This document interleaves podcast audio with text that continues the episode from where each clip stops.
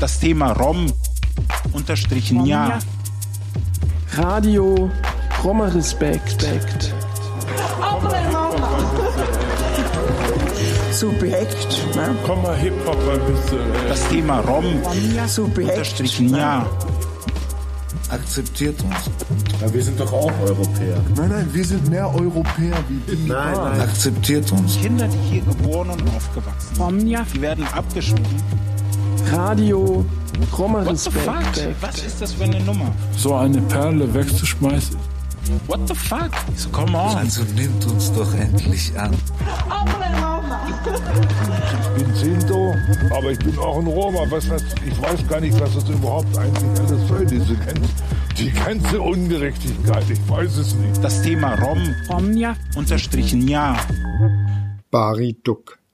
Großer Schmerz heißt die symphonische Vertonung der Leidensgeschichte Hugo Höllenreiners, der den Poraimos in mehreren Lagern überlebte. Die Symphonia Romani Bari Duck wurde von Adrian Gaspar komponiert. Sie ist Teil des Films Doi Roma seiner Mutter Ivanka Gaspar. Drei Generationen Sintesse und Romnia. Ein Ziel. Herzlich willkommen, sagt Martin Schröder zur 32. Ausgabe von Radio Roma Respekt. Mich freut besonders, dass diesmal fast ausschließlich Akteurinnen der Minderheit selbst zu Gehör kommen werden. Radio Roma Respekt. Der Sinto Hugo Höllenreiner, 1933 in München geboren, war ein Überlebender der nationalsozialistischen Vernichtung. Im Alter von neun Jahren wurde er mit seiner Familie von den Nazis nach Auschwitz deportiert. Dort verübte Josef Mengele Medizinverbrechen an ihm und an seinem Bruder. Über die Lager Ravensbrück und Mauthausen kam Höllenreiner nach Bergen-Belsen. Er, seine fünf Geschwister und beide Eltern überlebten den Genozid. 36 Angehörige wurden getötet. Hugo Höllenreiner erhielt keine Zahlung als Entschädigung für das erlittene Unrecht, obwohl er sich darum bemühte. Seit den späten 90er Jahren berichtete Höllenreiner in zahlreichen Vorträgen als Zeitzeuge. Daraus wurden auch Bücher und Filme. Er starb 2015 in Ingolstadt. Nicht lange vor Höllenreiners Tod stellte Iovanka Gaspars eigenen Mitteln einen Film über ihn fertig. Dui Roma, zwei Roma. Er dokumentiert die Auseinandersetzung ihres in Wien aufgewachsenen Sohns Adrian mit der Geschichte von Hugo Höllenreiner. Adrian Gaspar komponiert ein Oratorium mit Höllenreiners Geschichte, was noch in dessen Anwesenheit uraufgeführt wird. Wir hören die Symphonia Romani Bariduk hier im Anschluss an ein Gespräch von Iovanka und Adrian Gaspar mit Günnar Sedi von Romano Sumnal. Dieses Gespräch fand im Rahmen einer Aufführung des Films Dui Roma am 5. Oktober 2020 im Plenarsaal des Dresdner Rathauses statt. Veranstalter waren das Büro der Integrations- und Ausländerbeauftragten und das Projekt Roma Respekt. Günnar Sedi gibt uns zunächst eine kurze Einführung in den Film. Dui Roma, ein Dokumentarfilm von Regisseurin Ivanka Gaspar, erzählt die Geschichte Hugos Hollenreiners, eines Sinto aus Deutschland, der mehrere Konzentrationslager überlebte.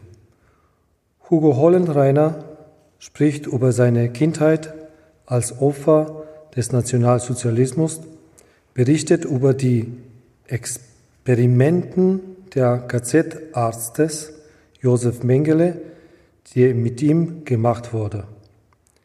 Seine Traumatisierung, Erfahrung erzählt der den jungen Komponist und Student Adrian Gaspar auf einer Zugfahrt nach Auschwitz. Die Gespräche beschäftigen den jungen Mann und inspirierten ihn zu einem musikalischen Werk, eine Symphonie. Adrian Kaspar schreibt eine Symphonie, die der Sinfonia Romani Bariduk großer Schmerz nannte. Das Schicksal des Hugo Hollenreiner wird in dem Film durch die Musik von Adrian Gaspar sehr emotional und eindrucksvoll dargestellt. Machen Sie sich selbst einen Eindruck davon. Leider kann ich hier den 45-minütigen Film nicht zeigen. Er ist als DVD erschienen, aber nur schwer käuflich zu erwerben. In der Bibliothek Eisenhüttenstadt oder in Paris könnt ihr ihn ausleihen.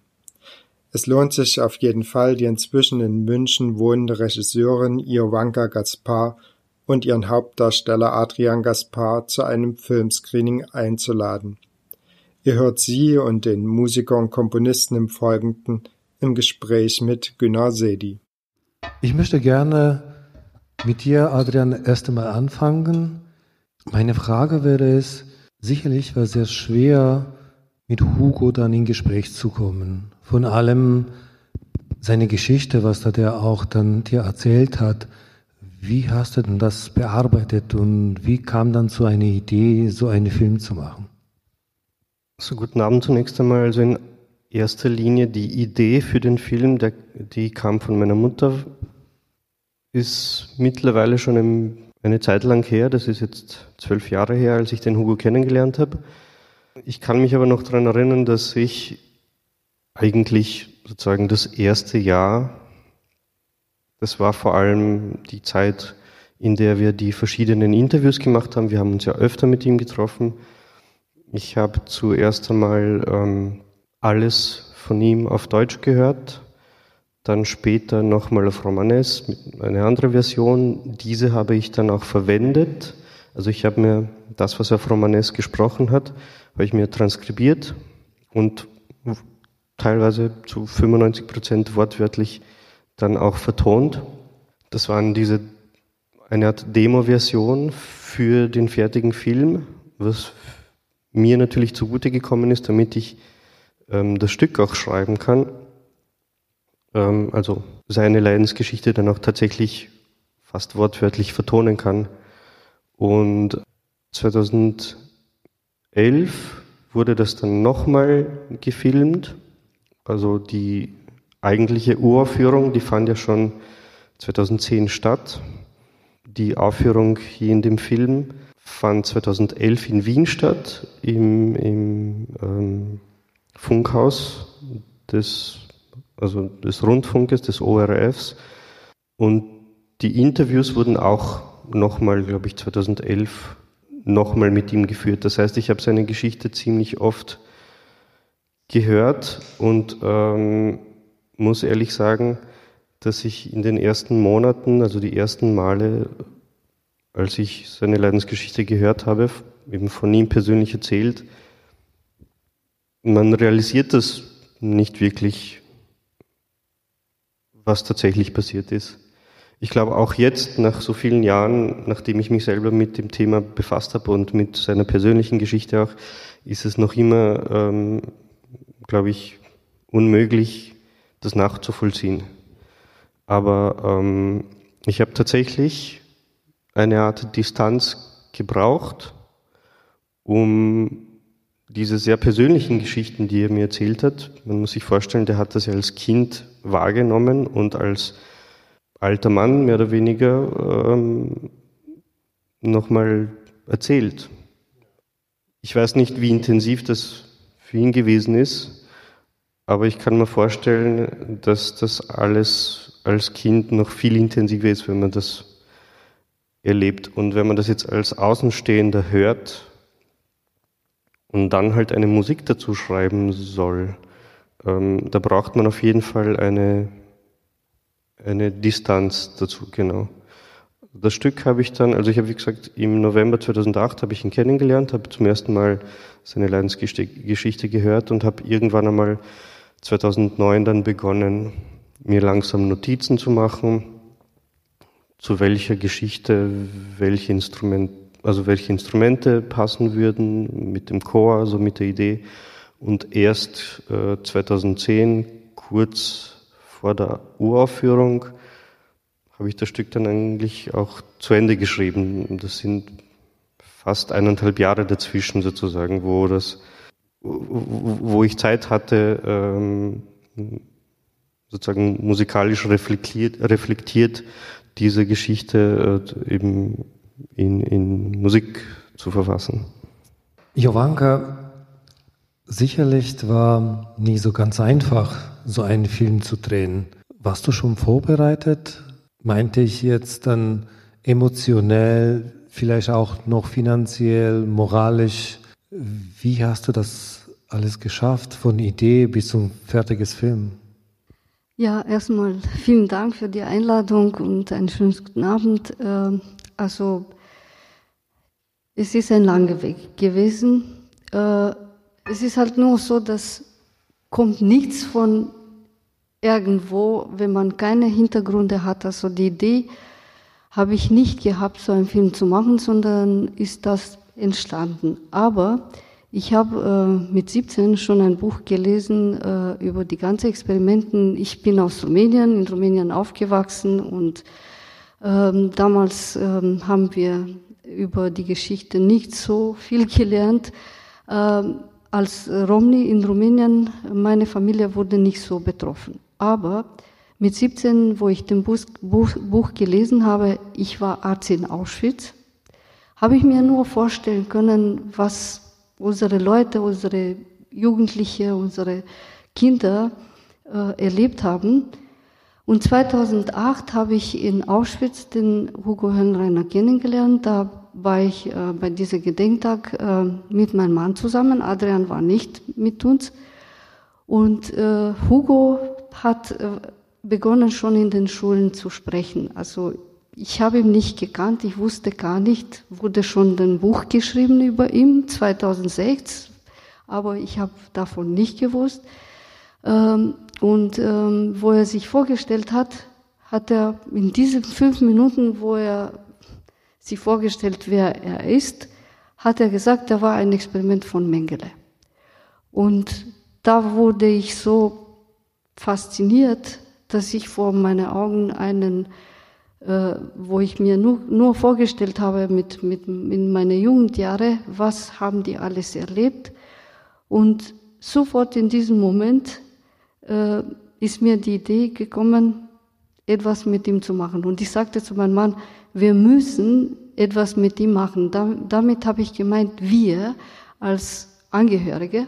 Und äh, wo ich ja, wo wir dann einen Komponist zu Hause hatten, dann habe ich sofort äh, äh, die Idee gehabt. In diesem Moment habe ich meinem Mann gesagt, der wird erzählen und der Adrian soll äh, ein Stück schreiben. Mit diesem Stück ist auch nicht so, dass ich ja geträumt habe, er wird was schreiben, sondern Adrian mit 15 hat immer sehr laut gehört ein Stück in äh, Latein mit viel Chor, sehr laut. Und ich habe ihm, ich habe nicht verstanden, für meine Ohren war zu viel, zu laut. Ich habe nicht gewusst, was, was das ist. Und dann habe ich gefragt, wieso hörst du so laut so ein Stück? Wow, das ist so schön, hat er mir die Geschichte erzählt. Also wusste ich auch, um was es geht, wer, wo er mir gesagt hat, äh, was äh, gesungen wird.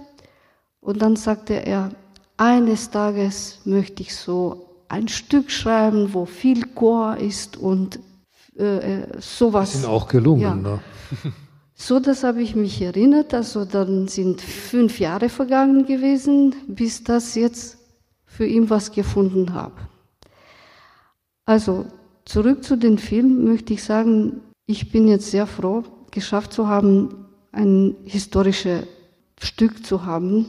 Ein Dokumentarfilm, ein Dokument. Ja, nachdem jetzt Hugo nicht mehr lebt und äh, Nachhinein habe ich auch, äh, auch viel recherchiert und äh, mit Historikern gesprochen, wie viele von den Kindern die Experimente von Mengele noch am Leben geblieben sind. Also Hugo hat was erwähnt, äh, um die fünf Personen. Also das heißt, Hugo mit seinem Bruder, der Manfred, äh, sind davon gekommen, von dem Vergasung und äh, ja, der Hugo, wie Sie gesehen haben, in dem Film hat sehr viel Charisma und wie er erzählt hat, also ist ein Wunder, dass er sich so erinnert hat. Obwohl nur das Wissen da in, den, in diese Aufnahmen war er schon dement.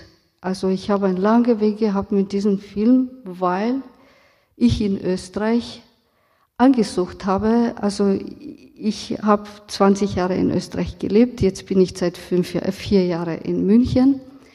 Und in Österreich, wo ich angesucht habe, mit einem Konzept, schriftliches Konzept, äh, einen Film zu drehen, da wurde sofort abgelehnt, ich, keine, ich bin keine Filmemacherin. Und äh, nachdem Hugo sehr krank war, krebskrank, war er in Koma, nach dem Koma aufgewacht und da hat mein Mann gesagt, ja, wir haben Erspart, Ersparnisse acht Jahre lang so als selbstständig. Mein Mann hatte erspart und hat er gesagt, du sollst den Film machen, weil man weiß nicht jetzt, wie lange der noch lebt. So haben wir dann selber investiert und weil ja, man hat nicht die Erfahrung, habe ich dann Studenten genommen für Kameras und so. Die Aufnahmen waren nicht so gut und ich habe dann bei den Schnitt nur eine 28-minütige Version geschafft und war ich nie damit zufrieden, weil ich habe schon gesehen, also die Erzählungen waren ganz gut, weil Hugo war noch viel, viel gesünder als in dieser Aufnahme. Aber mit dem Stück und das Ganze war ich nicht zufrieden und äh, dann habe ich mich beraten lassen. Dann habe ich nochmal angesucht bei dem Österreicher, also bei den Stiftungen da, was Sie sehen jetzt als Fördergelder. Da war nur ein witzig klein für noch eine Aufnahme und ohne äh, Konzert. Also die ganze, wir haben drei Konzerte gemacht, dass man für diese Aufnahme eines äh, nimmt. Also das heißt, den Film, den Sie gesehen haben, ist eine zweite Version, die noch für die Aufnahme ja, Fördergelder da waren von den Stiftungen äh, und nicht von Ministerium und so, wo ich abgelehnt worden bin. Ja, da sind noch nicht zurückgekommen, das, die ganze Investition. Aber aufgeführt wurde er öfter und hatte ein großes Echo, sogar in ähm, Regensburg, wo Hugo noch am Leben war, äh, 2015 äh, waren über 300 gymnasiellen Schüler. Und man muss sagen, ja, die sind auch sehr, sehr beeindruckt gewesen und äh, leider Hugo ist nach ein paar Monaten nach, nach diesen Aufführungen dann gestorben. Und was haben die Österreicher gemacht? Haben sie mir einen Preis gegeben, der nicht dotiert war.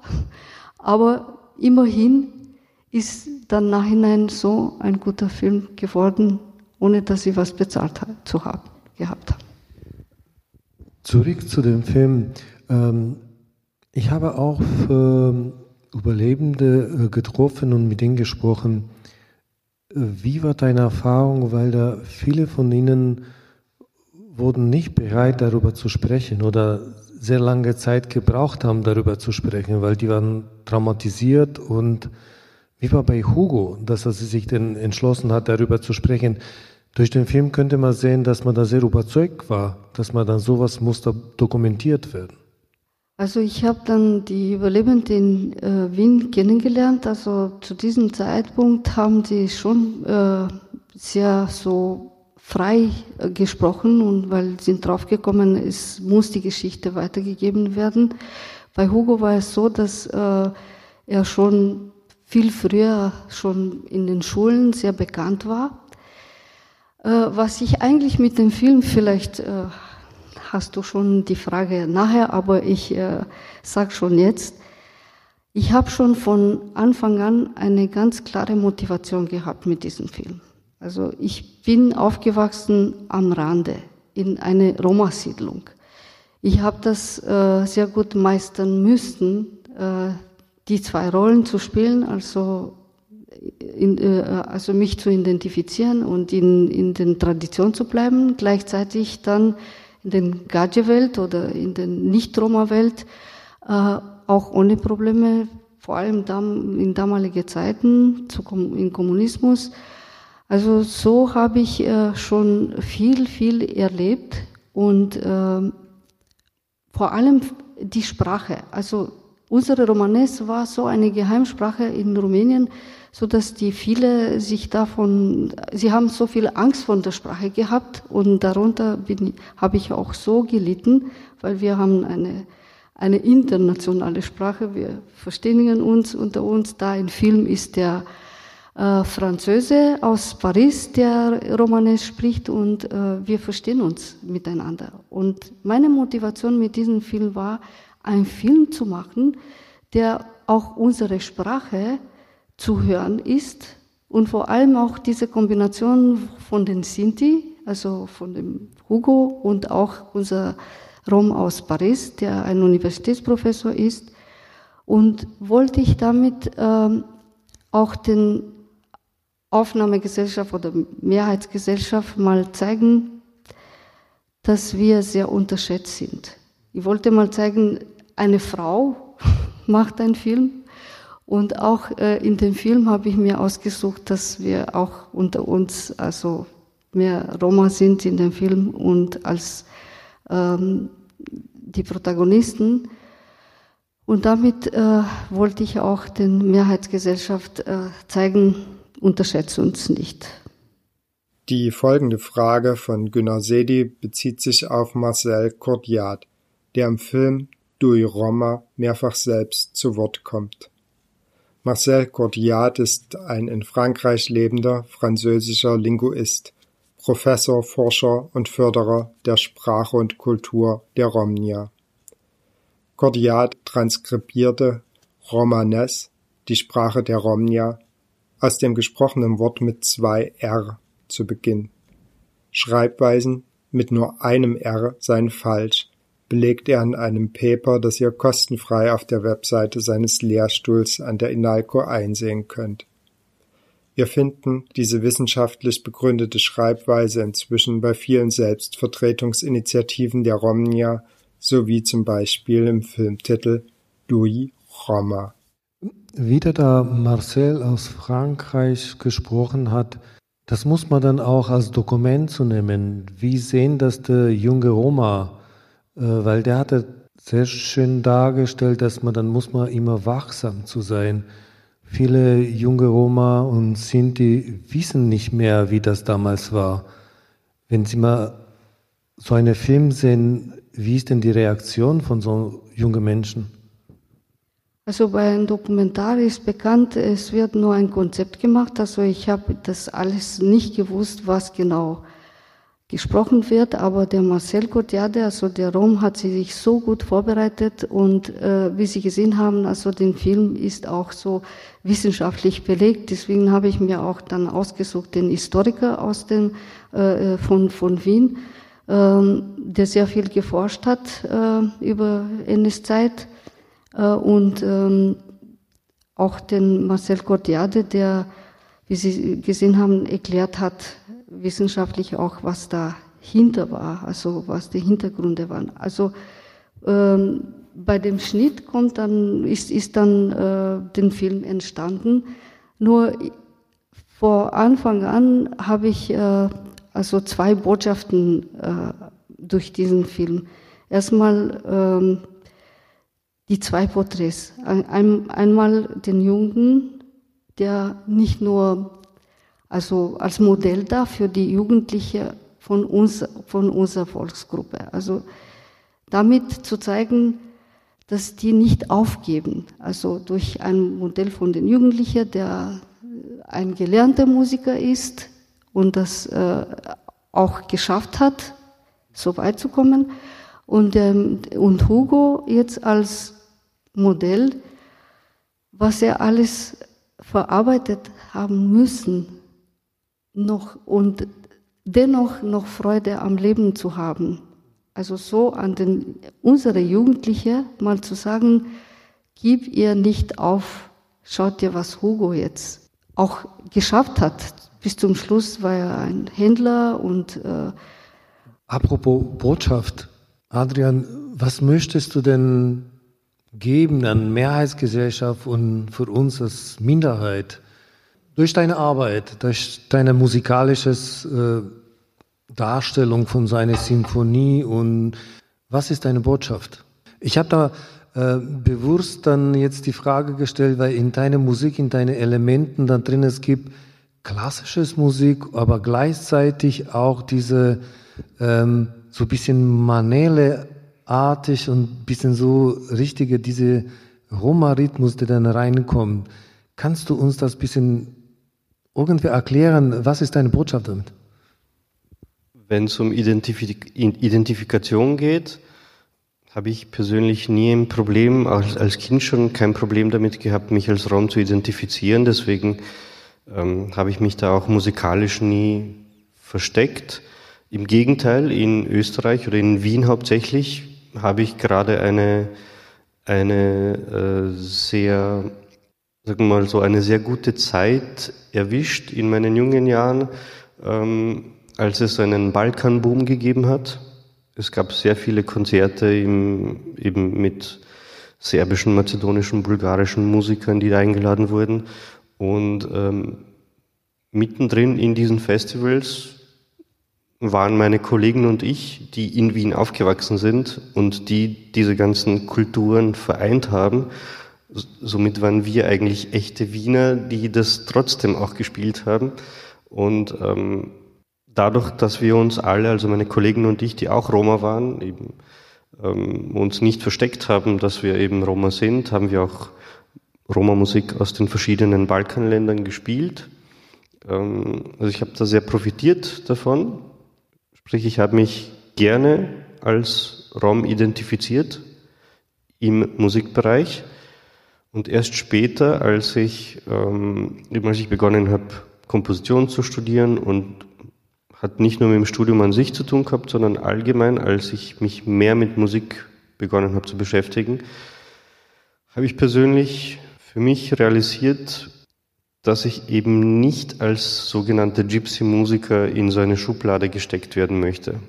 Ich gehöre zur Volksgruppe der Roma und Sinti. Ich identifiziere mich damit, aber wenn es um Musik geht, möchte ich gerne einfach nur ein Musiker sein. Und wenn es geht, ähm, also ich arbeite dran, wir arbeiten alle immer dran, wir müssen uns immer weiterentwickeln, dann würde ich gerne einfach ein kompletter Musiker sein, sprich stilistisch, das spielen, was gerade gespielt werden soll, ob es jetzt klassische Musik ist oder auch beim Komponieren. Ähm, natürlich hat man so seine eigenen, wie du vorhin gesagt hast, man hat so seine eigenen Stilistiken irgendwo, die man raushört, weil man als Künstler ja wächst und irgendwo hat man seine Basis. Aber trotzdem möchte ich vor allem eben auch der sozusagen der Mehrheitsgesellschaft, die mich eben in diese Schublade steckt, möchte ich zeigen, ich bin gar nicht dieser Gypsy-Musiker, den ihr haben wollt. Ich kann das sein, weil mir das gefällt, weil mir die Musik gefällt und ich das gerne spiele. Aber ähm, ja, so gesehen ist es eigentlich in etwa, in etwa äh, eine ähnliche Botschaft, wie meine Mutter gesagt hat. Ich möchte auch nicht unterschätzt werden. Ich möchte auch nicht als ähm, als Keyboarder oder Akkordeonspieler oder sonst was irgendwo, ähm, der bei irgendwelchen Hochzeiten spielt, äh, wie soll ich sagen, in, in, in diesen Schubladen gesehen werden. Und ähm, ja, mittlerweile habe ich eben deswegen begonnen, auch Schlagzeug zu spielen, spiele da mehr Jazz und Funk am Schlagzeug, habe ein Projekt mittlerweile, wo ich auch E-Bass spiele, da spielen wir auch so ein bisschen rockigere Sachen. Es, es macht Spaß, es ist äh, vielfältige Musik und wenn es um die Musik an sich geht, versuche ich immer so viel wie möglich ähm, zu umfassen als Künstler. Zurück zu deiner Sinfonie. Ich habe gelesen und gehört, dass man dann auch in viele große Häuser wurde dann auch die Sinfonie dargestellt. Kannst du uns davon mal ein bisschen erklären, ähm, wo ist er gelaufen und wie war die Erwartung oder äh, wie war das dann nach so einer Darstellung einen Applaus zu bekommen und von allem, dass man dann äh, in diesem Film dann ist eine eine bisschen eine traurigere Symphonie. Also dadurch, dass es eine Leidensgeschichte ist, soll es meiner Meinung nach auch nicht unbedingt eine fröhliche Musik sein sondern soll den Zuhörer äh, eben zum Nachdenken bringen und ähm, da kann die Musik dann nicht einfach nur schön und fröhlich sein. Was die Aufführungen betrifft, dieses Stück wurde leider nicht so oft aufgeführt. Es wurde nur dreimal aufgeführt. Die Uraufführung hat in Rumänien stattgefunden. Das ist natürlich jedes Mal bei einer Uraufführung ist es halt für mich als Komponist sozusagen ein, ein sehr spezielles Erlebnis, weil ich das ja zum ersten Mal überhaupt höre, wie es, wie es wirklich klingt. ähm, und ich muss ehrlich sagen, da ist man nie wirklich zufrieden. Aber nicht, nicht nur mit seiner eigenen Arbeit, man muss verstehen. auch ehrlich sagen, dass es auch oft ähm, an der Arbeitsweise äh, de, der Orchester liegt, mhm. Äh, an, äh, dass da vor allem zeitgenössische Musik leider noch immer zu wenig ernst genommen wird und ähm, die Musik, die meisten Musiker, die halt in einem staatlich geförderten Orchester arbeiten, zu wenig Engagement zeigen, wenn es um neue Musik und zeitgenössische Musik geht. Das ist eine Kritik, das ist leider noch immer so.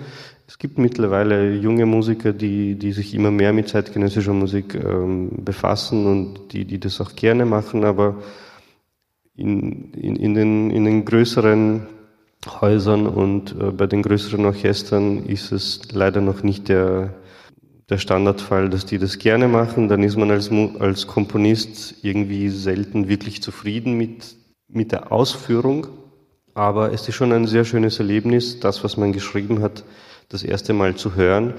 Und natürlich, wenn es dann beim dritten Mal aufgeführt wird, dann klingt es auch besser, dann funktioniert es auch besser. Ich war sehr begeistert vom Chor, ähm, weil ich erst viel später überhaupt realisiert habe, dass ich das ähm, vom Niveau her wirklich auf einem schwierigen Level geschrieben habe. Und wenn man bedenkt, dass das alles noch Schüler waren, also ähm, die, die Sänger im Chor waren alle noch Schüler bis 18, also noch in, in einem Musikgymnasium. Und das macht dann einen schon stolz, wenn, wenn man das so hört, wie man es eigentlich, wie man sich das in etwa vorgestellt hat. Und das, klingt dann halt eben so richtig voll, wie meine Mutter gesagt hat. Also, von allem auf äh, Romanisch zu singen und so exakt aufzusprechen. Äh, ich habe sehr darauf auch geachtet und gehört, aber das war super gut. Dass man dann jemanden, der nicht die Sprache kann, und dann so exakt dann auch die Worte auszusprechen, das war phänomenal. Soweit das Gespräch zwischen der Regisseurin von Dui Roma, Ivanka Gaspar, ihrem Sohn und Komponisten Adrian Gaspar und Günnar Sedi im Rathaus von Dresden im Oktober 2020. Wie ihr hören konntet, führte Adrian Gaspar ab 2008 eigene Interviews mit Höllenreiner. Er setzte dessen Erinnerungen musikalisch in seinem ersten Orchesterwerk der Sinfonia Romani Bariduc um, einem Oratorium für Solobass, gemischten Chor und Orchester. Wir hören im Folgenden die Aufnahme aus dem ORF Radio Kulturhaus in Wien vom 10. Mai 2011.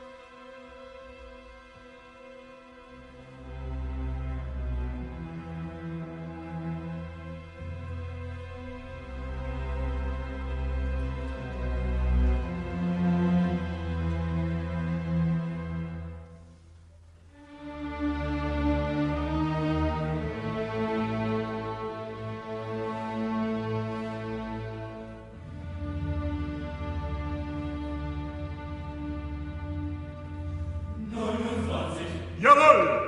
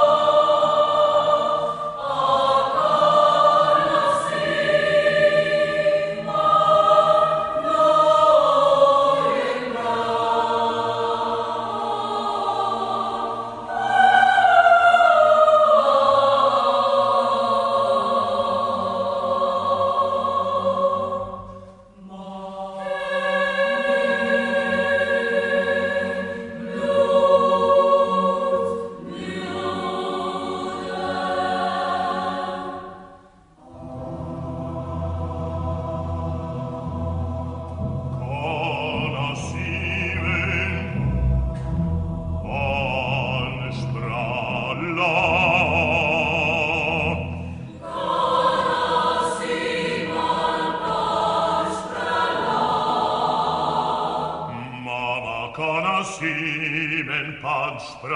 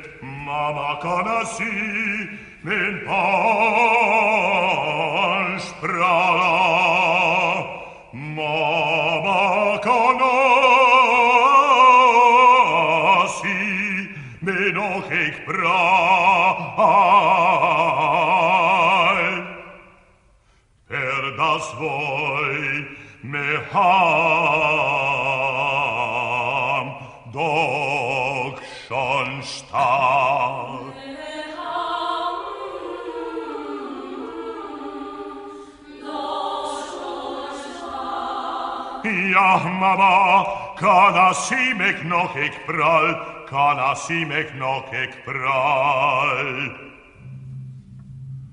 Hab seinen Namen nie mehr ausgesprochen, nimmer ausgesprochen. Hab seinen Namen nie mehr ausgesprochen.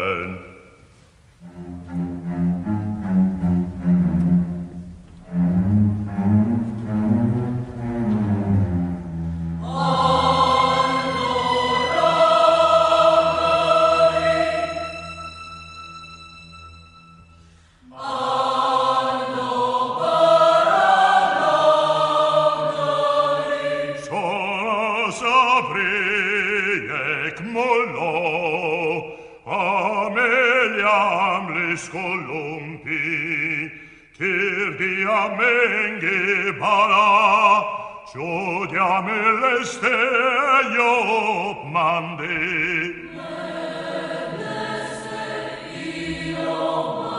Nece jome bara, Io nasha spala, oceavo. Job de kiren spes, aschundum trink garbena. baf. baff, baff.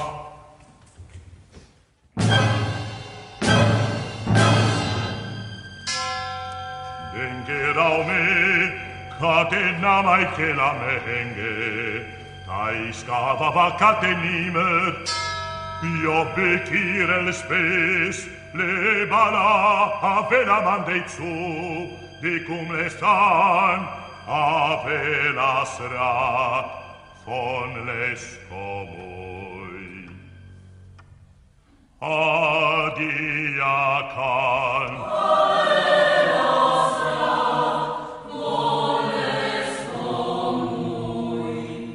For her mem perdiam. Olia Blos bris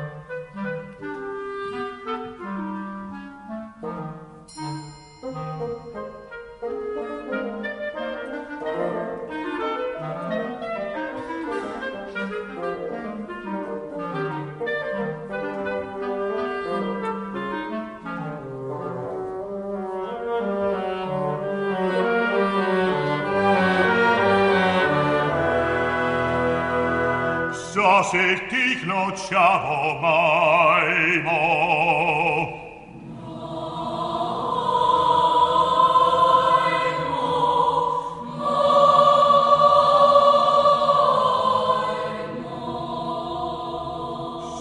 Se giuri da drin, di cum la, sa sa gans calebal, biscater.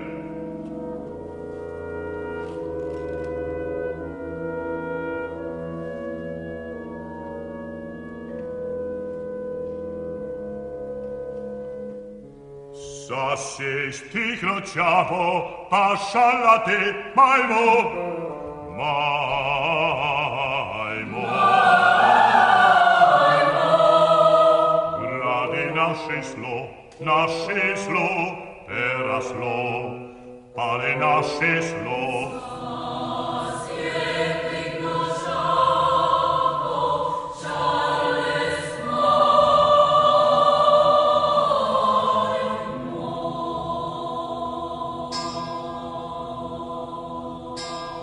stando lagiri, Isabel, sa so glocke schlago, sia sa avri. Kana adelo glocke schlago, jastar sofort los.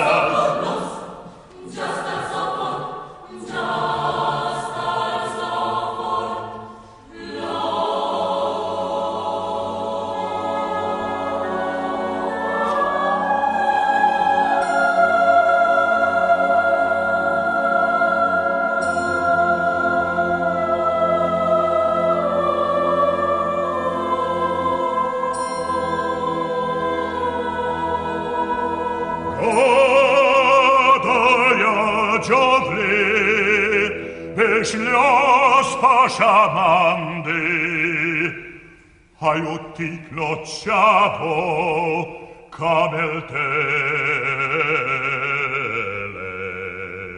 camelas de nasce io mo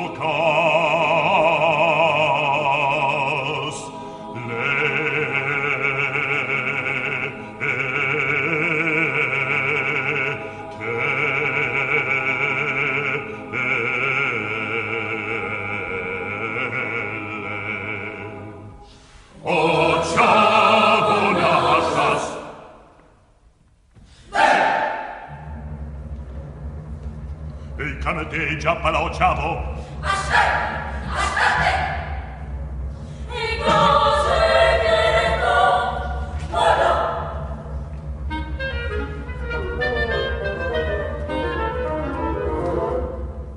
Očavo naša se slos, i svek,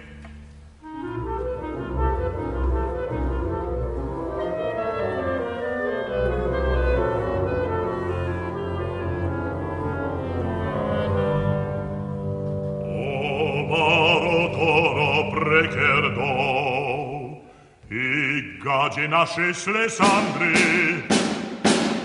di cum canci schon dom nordom vorschlago sia emanus is sprachlos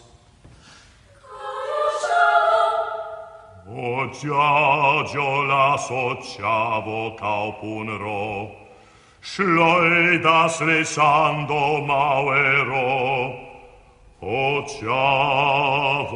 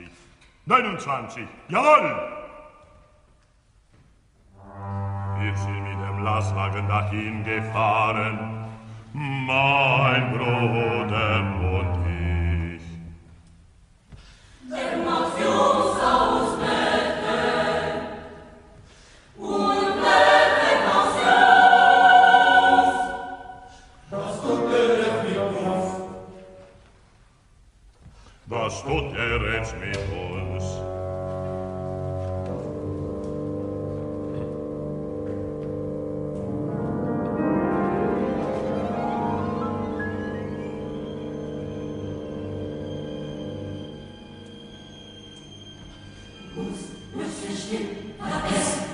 Es kam ein Junge raus uns rüber. Schaut her! Er machte seine Mantel auf. Er hat kein dran.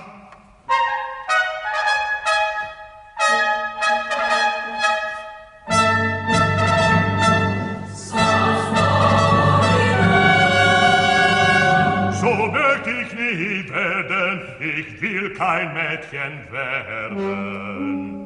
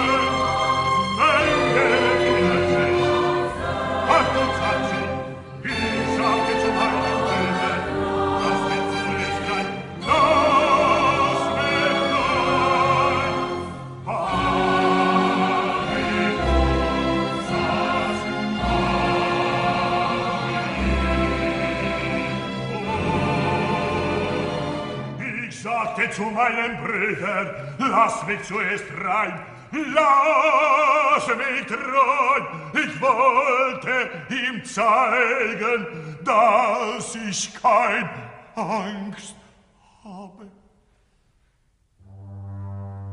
Vielleicht hab ich mehr Angst gehabt als er.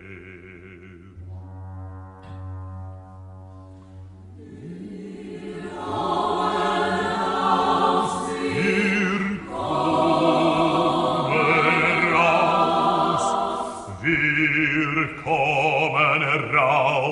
wir kommen raus. Manfred, avas a palavri, prava!